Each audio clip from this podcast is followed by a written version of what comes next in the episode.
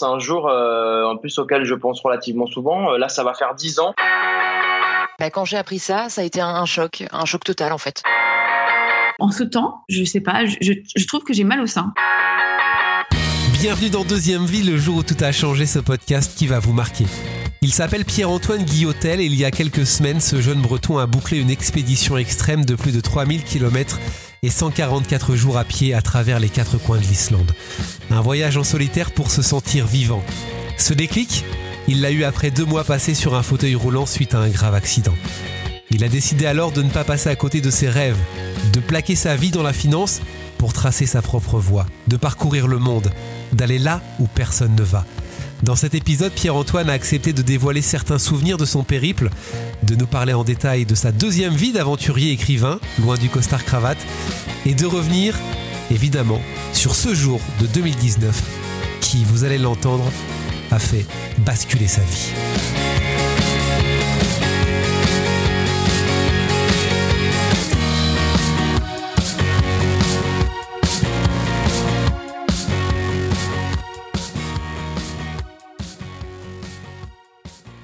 Salut Pierre-Antoine.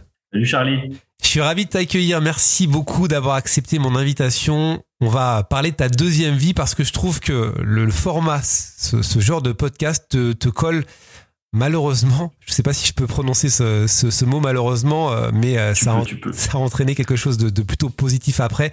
Te colle parfaitement parce qu'il t'est arrivé un truc euh, d'improbable, euh, un accident. C'était en 2019. Tu étais en, étais en Australie. Qu'est-ce que tu faisais en Australie d'ailleurs en 2019 Raconte-moi. Alors, je, bah déjà, merci beaucoup pour ton invitation. C'est adorable. Je suis, je suis honoré de pouvoir euh, témoigner humblement de ce, de ce petit épisode de, ce petit accident justement. Euh, donc 2019, donc j'étais parti en Australie pour euh, pour rejoindre en fait ma, ma petite amie euh, qui étudiait le journalisme là-bas. À partir de Sydney, on était établi là-bas et on est parti ensuite deux mois sur l'île du sud de la Nouvelle-Zélande pour voilà pour pour voyager. On a fait un, un grand road trip là-bas. C'était c'était vraiment génial. Ouais, plutôt chouette comme idée. Ouais, ouais. Non, l'idée, l'idée était belle. L'idée, c'était vraiment, vraiment bien. Et à mon retour, en fait, je me suis engagé, euh, je me suis engagé illégalement parce que j'avais pas de visa de travail malheureusement à ce moment-là. Euh, je me suis engagé comme marin, marin pêcheur sur un des navires en fait de, la flotte de Sydney. Euh, on partait en mer, tu vois, de, de Tasmanie trois à quatre fois par semaine. C'était pas un métier super euh, super facile, quoi. Ah Mais c'est un métier où nos mains et nos yeux sont nos outils de travail. Euh, les campagnes en mer, elles duraient plus ou moins 40 heures, tu vois, je dormais peu, mais, mais je me sentais vraiment revivre, en fait, parce que, parce que si jamais je suis parti en Australie, c'était, c'était aussi pour, euh, pour, pour, quitter un petit peu cette, cette vie d'avant où j'étais en, j'ai, fait un long stage de six mois dans le département de recherche d'une, d'une banque d'investissement.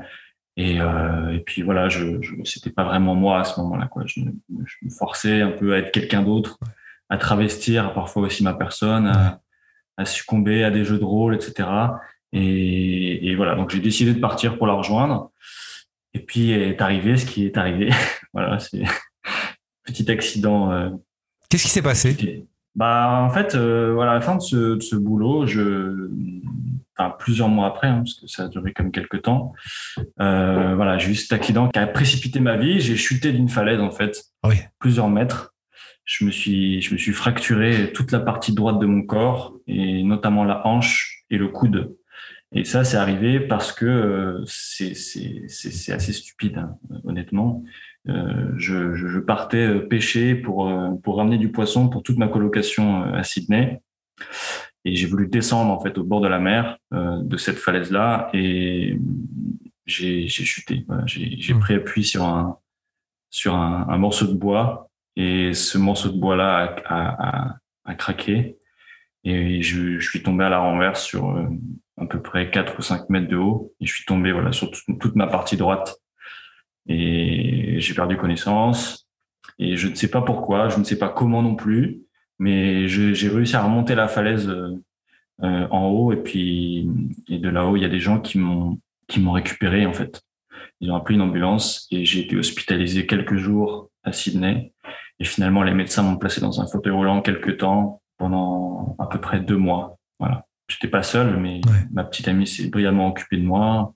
Mais bon, c'est vrai que c'était, c'était un peu particulier. Ouais, loin de ta famille en plus à ce moment-là, j'imagine, ta famille qui devait être euh, en, France. Euh, c'est pas un moment, un moment facile. T'es resté deux mois dans un fauteuil roulant. Euh, ça aussi, c'est long. Tu dis un petit moment, mais deux mois dans un fauteuil roulant quand on a un peu la bougeotte, un peu comme toi, j'imagine, c'est, c'est long. Mais cette période va laisser place à, un déclic. Qu'est-ce que tu vas te dire après? Comme tu l'as très bien dit, le mouvement pour moi, c'était quelque chose de très particulier. C'est le mouvement, c'est, le moyen pour moi de, m'adosser au réel et, et, de me sentir profondément vivant. Et en étant cloué dans cette dans cette chaise roulante là, euh, bah mon, mon indépendance déjà elle s'envolait et le mouvement qui à l'époque m'animait, eh ben il s'est arrêté très très brusquement et ça m'a fait vraiment très très mal. Pas forcément en termes de douleur parce que bon, la, la douleur elle est elle passe assez rapidement finalement, mais mais elle m'a fait du mal au cœur en fait parce que parce que voilà je voyais toutes les possibilités qui s'offraient à moi en Australie s'envoler. Et, et, là, ça a fait mal, quoi. Et c'est voilà. Donc la plupart du temps, tu vois, je roulais sur le trottoir, je, je lisais, j'écrivais abondamment en attendant que le soleil se couche. Et c'est à ce moment-là que j'ai eu ce déclic. Voilà, j'ai pris conscience de de la fragilité de l'existence et surtout du fait qu'il fallait arrêter de de subir notre vie, quoi, de, de, de, se soumettre à des impératifs qui n'étaient pas les miens, qui n'étaient pas les qui n'étaient pas les nôtres, quoi. Mmh. Il était grand temps que je que je prenne les rênes de tout ça, de de mon existence, que je lance, enfin que, que, que, que, je lance mon corps, mon nouveau corps, on va dire, dans cette, dans cette aventure qui, je pense, devrait être celle de tout le monde. C'est, c'est la quête du rêve qui nous fait vibrer, quoi, qui nous, qui nous rend vivants et surtout qui nous rend à nous-mêmes. Et voilà, je me suis juré de réaliser ce rêve-là. Et mon rêve, moi, à, à, ce moment-là, donc euh, début 2019, c'était partir à l'aventure dans des contrées sauvages du Grand Nord et témoigner, écrire sur cela, voilà, partager en mots et en photos l'expérience vécue. Et surtout euh, de manière sous-jacente honorer cette, cette, cette, nature sauvage et, et, puissante à ma manière, c'est-à-dire en, en, la parcourant avec euh, avec humilité et dans la lenteur surtout. L'écriture, euh, c'est ce qu'on comprend, est, très importante pour toi. Tu, tu, disais là sur ton fauteuil roulant, tu, tu écrivais en, en regardant le, le, coucher du soleil. C'est aussi pour ça que j'ai lancé ce, ce, concept de deuxième vie, c'est pour découvrir des, des, témoignages comme le tien, c'est-à-dire qu'à ce moment, on, à un moment comme celui-ci où c'est compliqué, où on vit une période très difficile, on se dit bon bah ma vie, moi j'ai envie qu'elle soit comme ça. Euh, j'ai plus envie juste de rêver ma vie, j'ai envie de, de, de, vivre mon rêve. Hein. Il y a souvent cette expression. Et toi, du coup, euh, voilà, après ça, tu as, décidé vraiment de la, de la, prendre encore plus en main ta vie. C'est comme ça qu'on pourrait on pourrait euh, présenter les choses. Ouais, ouais, vraiment. J'avais à cœur de vraiment de reprendre les rênes, quoi. Ouais. De reprendre les rênes et surtout d'ajouter de la valeur à ma vie et de l'intensifier en profondeur, quoi. Et, et cette profondeur-là, moi, elle vient par le par cette euh, accession au rêve. Et voilà, et mon rêve, moi, c'était vraiment de, de, de, partir à l'aventure. Et, et, en fait, dès lors que je que j'ai pu, enfin que j'ai quitté le fauteuil roulant, euh, dès lors que j'étais en béquille, Là, je me souviens, la première fois que, que j'ai quitté ce fauteuil, j'ai pris un bus, tu vois, j'ai pris deux métros pour rejoindre les falaises du, du Royal National Park, qui, qui était un peu plus au sud de Sydney. Et là, j'ai vu un grand nombre de baleines à bosse qui, à cette époque, sont en migration. Et en fait, on les voyait très, très bien du haut des falaises. Je me souviens encore, mais vraiment comme si c'était hier. Quoi. Elles ont fait un, un show juste devant moi. J'étais tout seul. Elles sont, elles sautaient juste devant, juste sous mes yeux. Quoi. C'était exceptionnellement beau et un peu comme un symbole. Je voyais, ouais. je voyais une, une, jouissance un peu subtile dans leur existence animale et je me suis dit, mais moi, je veux vivre l'instant présent comme ces baleines, quoi.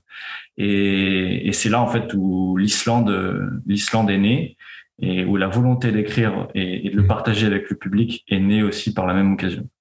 Et c'est là où que j'ai vraiment eu ce, ce, ce, ce basculement de vie, si on peut dire ça. Alors comment ça se passe justement les, les, les premiers jours? Tu parlais de l'Islande, c'était ton, ton rêve d'aller en Islande. Comment tu, tu prépares tout ça? Euh, Tu marches beaucoup, je crois. Hein ouais, ouais, ouais. Je, bah, je suis parti en Islande pour vivre une aventure solitaire, tu vois, vraiment froide et, et silencieuse aussi. Tu t'entends bien euh, avec toi-même? C'est important. Ouais. ouais, plutôt, plutôt, plutôt ça. Ouais. Je, je m'entends plutôt bien avec moi-même.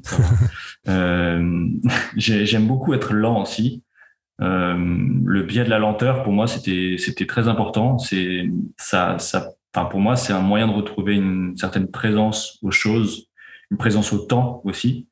Euh, comme je dis en, en, un peu plus en amont, c'est aussi une, une, Enfin, pour moi, c'était une reconnexion réelle par le biais de la lenteur et, et la marche était très très importante. Ouais. Elle, elle, la marche, sincèrement, elle permet d'aller partout euh, sans nuire à quoi que ce soit ou à qui que ce soit. Elle permet de changer ses perceptions, son regard sur les choses Euh, parce que les, les choses que l'on voit enfin, n'existent que parce qu'on les regarde en fait. Et, et les yeux, c'est finalement c'est une arme qui est, qui, est, qui est fondamentalement importante. Et, et marcher, pour moi, c'était un moyen aussi de simplifier les choses, quoi, d'aller à l'essentiel et de se débarrasser des, de préoccupations un peu plus artificielles. Tu viens de boucler à ton premier vrai périple de 144 jours en Islande, si je me trompe pas, à travers euh, plein de choses. Qu'est-ce que tu as vu justement et combien à peu près d'heures par jour tu marchais tout seul? Bah, l'Islande, l'Islande, pour la faire courte, l'Islande pour moi, c'est une géographie des contrastes. C'est-à-dire que c'est un, c'est un, un, tu vois, tu as un écrin, un écrin géographique qui est adossé au cercle polaire, qui est dans les hautes latitudes et qui réunit sur son territoire, qui est relativement restreint, hein, c'est pas très très grand. Et eh ben, c'est une île qui réunit un panel géographique qui est fascinant, quoi. C'est-à-dire que tu, tu as, as, des glaciers qui sont qui sont vraiment grands, qui sont immenses. T'as des sommets, t'as des, des, des, déserts de sable noir, t'as des fjords euh, enneigés, des plaines marécageuses, des, des massifs euh, géothermiques aussi, parce que c'est une terre de feu et de glace. Et voilà, il y a tout ce dont un homme qui rêve d'aventure euh, et d'aventure solitaire surtout, ben, souhaiterait. Et, et j'ai rêvé ce terrain de jeu et puis, et puis j'y suis allé à, à fond quoi. Donc c'est sûr qu'il a fallu préparer euh, préparer les choses. Hein. Euh, 144 jours, j'ai fait donc 3000 un peu plus de 3000 km, 3055 exactement. Donc en moyenne, je marchais euh, je marchais entre 25 et 35 km quoi, à peu près 30 km par jour. Mais ça dépendait vraiment de de la de l'endroit sur lequel je, je, posais le pied. Ouais, t'avais un itinéraire ouais. de, de, prévu ou c'était un peu ton instinct qui te portait à ce moment-là? Bah, l'instinct l'instinct me portait et mais j'ai quand même construit un itinéraire parce que parce qu'il faut quand même savoir où est-ce qu'on va et, et, on est quand même très très dépendant des conditions euh, climatiques aussi. Ouais. Donc j'ai donc j'ai dû adapter mon itinéraire en fonction de celle-ci aussi. Mais mais comme tu l'as dit, j'avais à cœur de, de, de, me sentir libre d'aller là où l'instinct me portait, quoi. de voir des choses, de vivre l'intensité de certains moments, de, de moments particuliers. Donc j'allais quand même là-bas pour, pour voir certaines choses. Quoi. Et notamment, j'ai traversé quelques glaciers en solitaire. Je sais que c'est quelque chose qu'il faut pas faire, mais je me suis beaucoup, beaucoup préparé euh, en amont. J'ai essayé, essayé de développer certaines connaissances euh, de ce milieu-là. Euh, le froid aussi, le, le froid, la, le, froid a une grande pureté, mais, mmh. mais il nous fait prendre conscience, tu vois, de nos extrémités et il sanctionne très très rapidement les erreurs qu'on peut commettre. Donc c'est, il faut vraiment être préparé. Donc comme tu disais tout à l'heure, j'ai j'ai beaucoup potassé l'itinéraire, j'ai potassé le, le froid, j'ai je me suis entraîné physiquement aussi. Euh, je faisais des, des longs treks euh, avec des poids dans mon sac, avec des poids au niveau des chevilles. Euh, j'allais dans les endroits qui étaient très instables aussi pour pour essayer de de de de, de te préparer, d'approfondir mon mental. Ouais. Et, et en parallèle de ça, je suis aussi devenu ostriculteur. ça c'était euh, ça c'était un moyen aussi de de, ouais, de me préparer physiquement parce que c'est pas un métier facile. On est aussi en, au contact de l'eau ouais. et en plein hiver et et puis voilà, dans une eau à 6 degrés, on chargeait parfois des poches qui pèsent 25-30 kilos sur le chaland et ça, ça entretient un peu aussi le dépassement de soi.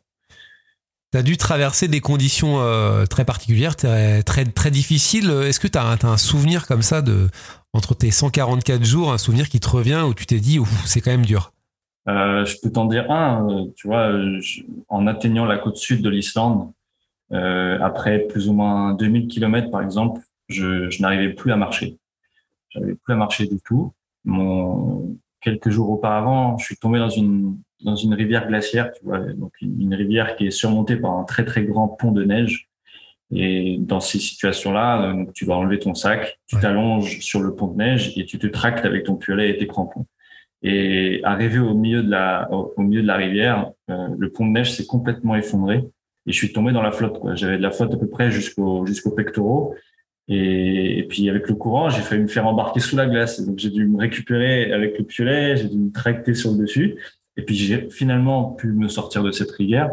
Et, et, voilà, pour te dire la vérité, j'ai dû me mettre complètement nu euh, dans, dans le froid, changer mes vêtements. Et puis après, j'avais encore 25 km à marcher, tu vois. Mais bon, voilà, suite à cet épisode-là, euh, mon corps, il a vraiment dit stop.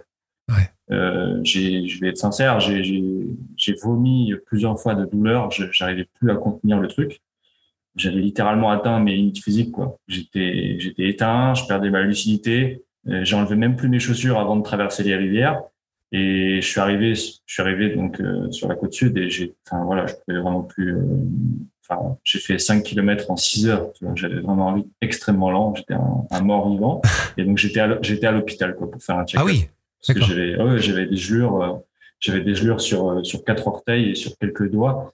Et j'avais peur, en fait, à des micro-fractures qui se seraient faites sous la, sous la plante, sous la voûte plantaire. Donc, j'ai dû faire des, des radios à ce moment-là. Et puis, les médecins m'ont rassuré, mais ils m'ont sommé de, d'arrêter de marcher pendant les dix prochains jours. Quoi, ce que tu as fait? Parce que j'en ai, je me suis reposé huit jours. Ouais, j'avais besoin. Je vais te poser une question que peut-être euh, les auditeurs euh, se posent. Euh, on a parlé de ton accident tout à l'heure en, Australie. Est-ce que tu gardes encore des séquelles physiques, notamment quand on pense à ton, ton périple là en Islande? Marcher 9 à 11 heures par jour, c'est énorme. Est-ce que tu as encore des séquelles physiques qui peut-être t'empêchent de, de, faire, de faire plus ou qui te gênent? Voilà, justement bah, j'ai perdu, j'ai perdu énormément de sensibilité sur plusieurs orteils. Déjà, ça c'est assez handicapant. C'est-à-dire que souvent, lorsque j'ai des amis qui marchent derrière moi, euh, sur un, sur un, sentier un peu classique avec des cailloux, souvent je bute, je bute en fait au niveau du bout du pied parce que j'ai plus de sensibilité sur le sur le bout des orteils. Donc ça c'est quelque chose que j'ai hérité et malheureusement bah je crois que ça va rester. Ouais. sur, sur, deux orteils c'est un peu c'est pas super cool quoi. Et sur au niveau des doigts aussi j'ai une sensibilité au froid qui est qui est légèrement accrue. Mm. Euh, mais bon, c'est le froid, c'est qu'une question d'adaptation. Il faut juste mettre une couche en plus et puis et puis ça va. Sinon, il y a les genoux. Les genoux, ils vont, ils vont pas très très bien non plus. Mais, mais il faut leur laisser du temps. Il faut leur laisser du temps. Je les ai, je les ai assez mobilisés pour l'instant. Maintenant, ils ont, ils ont le droit à, à, pas mal de repos avant de repartir. Est-ce que tu donnais des nouvelles à ta famille parce que tu es parti tout seul? J'imagine qu'on s'inquiétait un peu pour, pour toi. Euh, Est-ce que tu leur donnais des nouvelles et, et comment surtout? Alors ça m'arrivait, ça m'arrivait bien sûr. J'ai conscience que même si je suis parti dans une aventure solitaire, euh, je sais que derrière moi, il y avait du monde qui m'accompagnait aussi. Et que c'est pas parce qu'on prend des risques euh, que l'on on méprise la vie ou, qu'on aime la mort, c'est parce qu'on l'honore justement. Donc je me devais de rentrer vivant et en bonne santé. Et, et oui, donc je, je, je, leur, je, leur, lançais souvent des, des messages via mon GPS. Euh, J'avais un GPS Garmin en fait qui me permettait d'envoyer des messages dans toutes les conditions, euh, partout. Il y avait pas, là où il n'y avait pas de réseau. Par exemple sur les glaciers, euh, j'ai été une fois vraiment dans la merde euh, sur un glacier où je suis tombé dans une tempête. Euh, ma tente s'était complètement détruite. Et une fois que j'ai pu réparer ces arceaux là qui étaient gelés et qui se sont brisés sous, sous les rafales, euh, une fois que j'étais à l'abri sous la tente, j'ai envoyé un message à mes parents pour leur dire bon, j'ai quasiment terminé le glacier, mais là je suis un peu dans ouais, je suis un peu dans, dans le caca quoi. Mais ça va aller, c'est juste faut juste tenir et tout est bien terminé finalement. Ça va, tes parents, ils sont, ils sont sereins ou pas? Parce que j'imagine que quand tes parents, euh, tu dois un petit peu t'inquiéter quand même quand t'as ton, ton fils qui est, qui est à l'autre bout du monde, euh, enfin à l'autre bout du monde, qui est très loin quoi. Mes parents sont vraiment exceptionnels. Euh, ouais. J'avais déjà fait un voyage en Amérique du Sud où, j'ai grimpé quelques 6000 mètres là-bas. Ils se sont vraiment très très inquiétés pour moi. Donc, donc, il y a eu des, des, des, leçons très très importantes de ce premier voyage et ils étaient vraiment armés pour l'Islande. Et moi, de mon côté, effectivement, je faisais en sorte de les, de les rassurer de la plus belle des manières, en, déjà en taisant les, les, moments les plus durs et, mmh. et, en leur disant que tout allait bien, quoi, de manière assez régulière. Mais effectivement, ils sont, enfin, le courage, il est vraiment partagé entre eux et moi. C'est-à-dire que sans eux, j'aurais jamais pu faire tout ça. Et, et, honnêtement, ça a été une source. Euh, enfin, quand je dis mes parents, c'est mes parents et mon petit frère. Mon petit frère, il était aussi très présent. Et, et ouais, je, je les remercie profondément parce que c'était un appui, euh, des points d'appui qui étaient fondamentaux pour moi. Ouais, J'imagine qu'on se sent un peu plus léger de, de, partir quand sa famille derrière te dit écoute, euh, on a confiance en toi, ne t'inquiète pas, donne-nous des nouvelles, mais voilà, on est complètement avec toi. Et c'est vrai que déjà, ça doit, ça doit t'enlever un, un poids, je pense. Ouais, exactement, c'est ça, c'est ça. Quand on est quand on est épaulé, quand, mmh. quand on sent un entrain derrière soi, je veux dire, on n'a plus de limite. Tu parlais de l'écriture tout à l'heure. Comment euh, justement tu arrives à retracer ton tes voyages par l'écriture? Et surtout où est-ce que tu partages tout ça ou peut-être que tu le gardes pour toi? Bah là, je suis en train d'écrire un livre. Je suis en train d'écrire le livre de, de cette expédition. Euh, donc, c'est, ce n'est pas une fiction, ce sera la réalité. Ce sera vraiment le voyage que j'ai vécu puisque tout au long du voyage, je tenais un, petit carnet. Euh, voilà, quotidiennement, je, je, je, couchais sur papier euh, mes, mes, sensations, mes ressentis, ce que je voyais, euh, comment je le voyais aussi. Et donc, je me base sur ce carnet pour pour en tirer un, un, livre. Et puis en parallèle de ça, je, pendant le voyage, j'avais un petit compte Instagram aussi sur lequel je, je postais mes photos et je, je donnais quelques brèves quelques brèves nouvelles quoi de l'aventure. Ton compte Instagram c'est des nouvelles du Nord donc allez faire un petit tour si vous voulez avoir justement des vies des, des images sur euh, ce qui est en train de dire euh, euh, Pierre-Antoine ta, ta tante j'ai l'impression que c'est une tante Quechua que tu as acheté à Decathlon avec la avec la neige c'est un peu flippant hein. moi je sais pas si, si j'aurais tenu. Non, non, non. Alors, alors c'est vraiment pas une tente Quechua. C'est, non, la préparation de matos, c'était hyper, hyper important. Et c'est vrai que j'ai rencontré beaucoup, beaucoup de gens, par exemple, des personnes qui tentaient la traversée nord-sud de l'île et qui, malheureusement, euh, à cause de leur matériel qui n'était pas suffisamment euh, costaud, voilà, qui se sont fait balayer par une tempête euh, au bout du deuxième jour de la traversée. Et ça, on, on m'a effectivement souvent mis en garde sur sur le côté un peu folie de mon aventure mais j'essaie de rassurer les gens en, en, en, leur disant voilà écoutez je, je sais à peu près euh, dans quoi je m'engage et je me suis préparé en conséquence quoi physiquement mentalement et puis surtout le matériel ouais. mais c'est vrai qu'elle a pris elle a pris cher hein, euh... ouais, je te vanne parce que la photo est absolument géniale hein, sur sur Instagram sur ton Instagram où effectivement il y a cette tente qui est de couleur orange euh, remplie de, de, de, neige. Euh, voilà, c'est totalement improbable de voir une tente sous, sous la neige comme ça en plein milieu de, en plein milieu de, de l'Islande. Euh, mais voilà, tu disais que tu as, bien préparé ton voyage, on le sent. Est-ce qu'il y a, je sais pas, t'étais au chaud dans ta tente Elle avait un truc particulier cette tente? Alors déjà, elle a un nom. Elle a un nom. Ouais. Je l'ai appelée Ice Pirate. Ice Pirate parce que bref, après un après un déboire, enfin j'ai eu quelques déboires sur un sur un glacier et euh, donc, comme je te l'ai dit, ma toile s'est complètement déchirée. Ouais. Et en fait, quand je l'ai, donc j'ai pu la, j'ai pu la réparer, j'ai pu solidifier tout ça. Mais en fait, elle a hérité d'une énorme balafre noire sur son côté, euh, sur son côté gauche, et ça faisait vraiment pirate, quoi. Ah oui, on la donc, voit sur ce photo, je crois. Ouais, ouais, ouais. pas, moi, je, je cache rien. Je ouais. suis pas dans l'esthétique pure. Hein, je suis dans la réalité, donc je montre tout. Et c'est vrai que donc elle a hérité de ce petit nom. Et c'est vrai que je, je, je bon, on devient un peu fou, tu vois, quand on est seul pendant longtemps. Et du coup, je, je parlais énormément à mes, à mon matériel, j'entretenais la conversation avec ma brosse à dents, c'était assez enrichissant, mais j'avais souvent le dernier mot quand même. Ouais, là, on a tout à fait le, le, film en tête avec euh, Tom Hanks, tu sais, où il, il échoue sur une île déserte et qui parle à son ouais. ballon pendant plusieurs semaines. Il lui a donné un nom, alors je, vous allez certainement le retrouver, ce nom, ça va, ça va me revenir, mais, mais voilà, c'est Wilson, non? Voilà, merci, Wilson, c'est ça. c'est exact, exactement ça. Quel est le meilleur souvenir maintenant de, de ton, de ton périple? Euh, bah, j'en ai, j'en ai évidemment plusieurs, mais bon, ce qui me vient à l'esprit, c'est, c'est, c'est, c'est cette nuit, euh, cette nuit que j'ai passée. Euh, je, je venais de traverser tous les Highlands, donc tous les, toutes les hautes terres euh, en, en, plein hiver. On, on, était début janvier à ce moment-là. Il faisait très très très très froid. Et je suis arrivé dans un village que je pensais complètement désert. Et en fait, il y avait un homme, un homme là-bas qui me voit arrivé de loin, donc j'étais j'étais dans le, donc là c'était tout était enneigé. Hein. J'avais j'avais eu moins 32 la veille sous ma tente, donc j'étais vraiment au bout du rouleau, très, vraiment fatigué quoi. Euh, et j'avais besoin d'un peu de réconfort. Et il y avait ce village là qui était qui était sur la carte et je me suis dit bon bah si jamais je peux avoir un, un bout de un bout de grange avec du foin etc pour me réchauffer ce sera ce sera bienvenu. Et là il y a cet homme qui sort de nulle part et qui me tend qui qui, qui littéralement ouvre ses bras et qui voilà et puis je, je enfin voilà on, on s'embrasse quoi tous les deux et, et, il me dit mais, mais tu viens d'où quoi et qui tu es qu'est-ce que tu fous là? Enfin il y a personne qui vient là et je suis tout seul depuis depuis quelques semaines Incroyable. je suis très très, très heureux de te voir. Et en fait c'est un berger un berger écossais qui, qui s'occupe de ses bêtes toute l'année et voilà, il m'a offert le couvert. C'était le nouvel an, c'était pour la nouvelle année. Il m'a ouvert, il m'a offert le couvert, donc une superbe côte d'agneau avec des des, haricots, des haricots rouges, je me souviens, et, et surtout, une, il a ouvert sa meilleure bouteille de whisky qui, qui, qui enfin, il me l'a dit, il, il, gardait ça pour un événement, un événement particulier. Et voilà, et on a ouvert ça et on a fêté le nouvel an ensemble. C'est génial. C'était très très fort. C'est ouais, génial comme un histoire. moment humain. Ouais. Ouais, ouais, très très très très intense. Ouais. On est devenu potes. On est devenu potes. Il s'appelle David et ouais, on entretient encore des messages tous les deux. Il me demande comment je vais et puis je sais qu'il va bien en contact de ses de ses animaux. Il est toujours tout seul? Ouais, ouais, ouais. C'est vraiment, un, tu vois, c'est un, c'est un très très grand, un très très grand homme. Il doit faire à peu près deux mètres, je pense. Un beau bébé, quoi. Et euh, mais un, un, vraiment un ours, un ours solitaire euh, avec un très très grand cœur.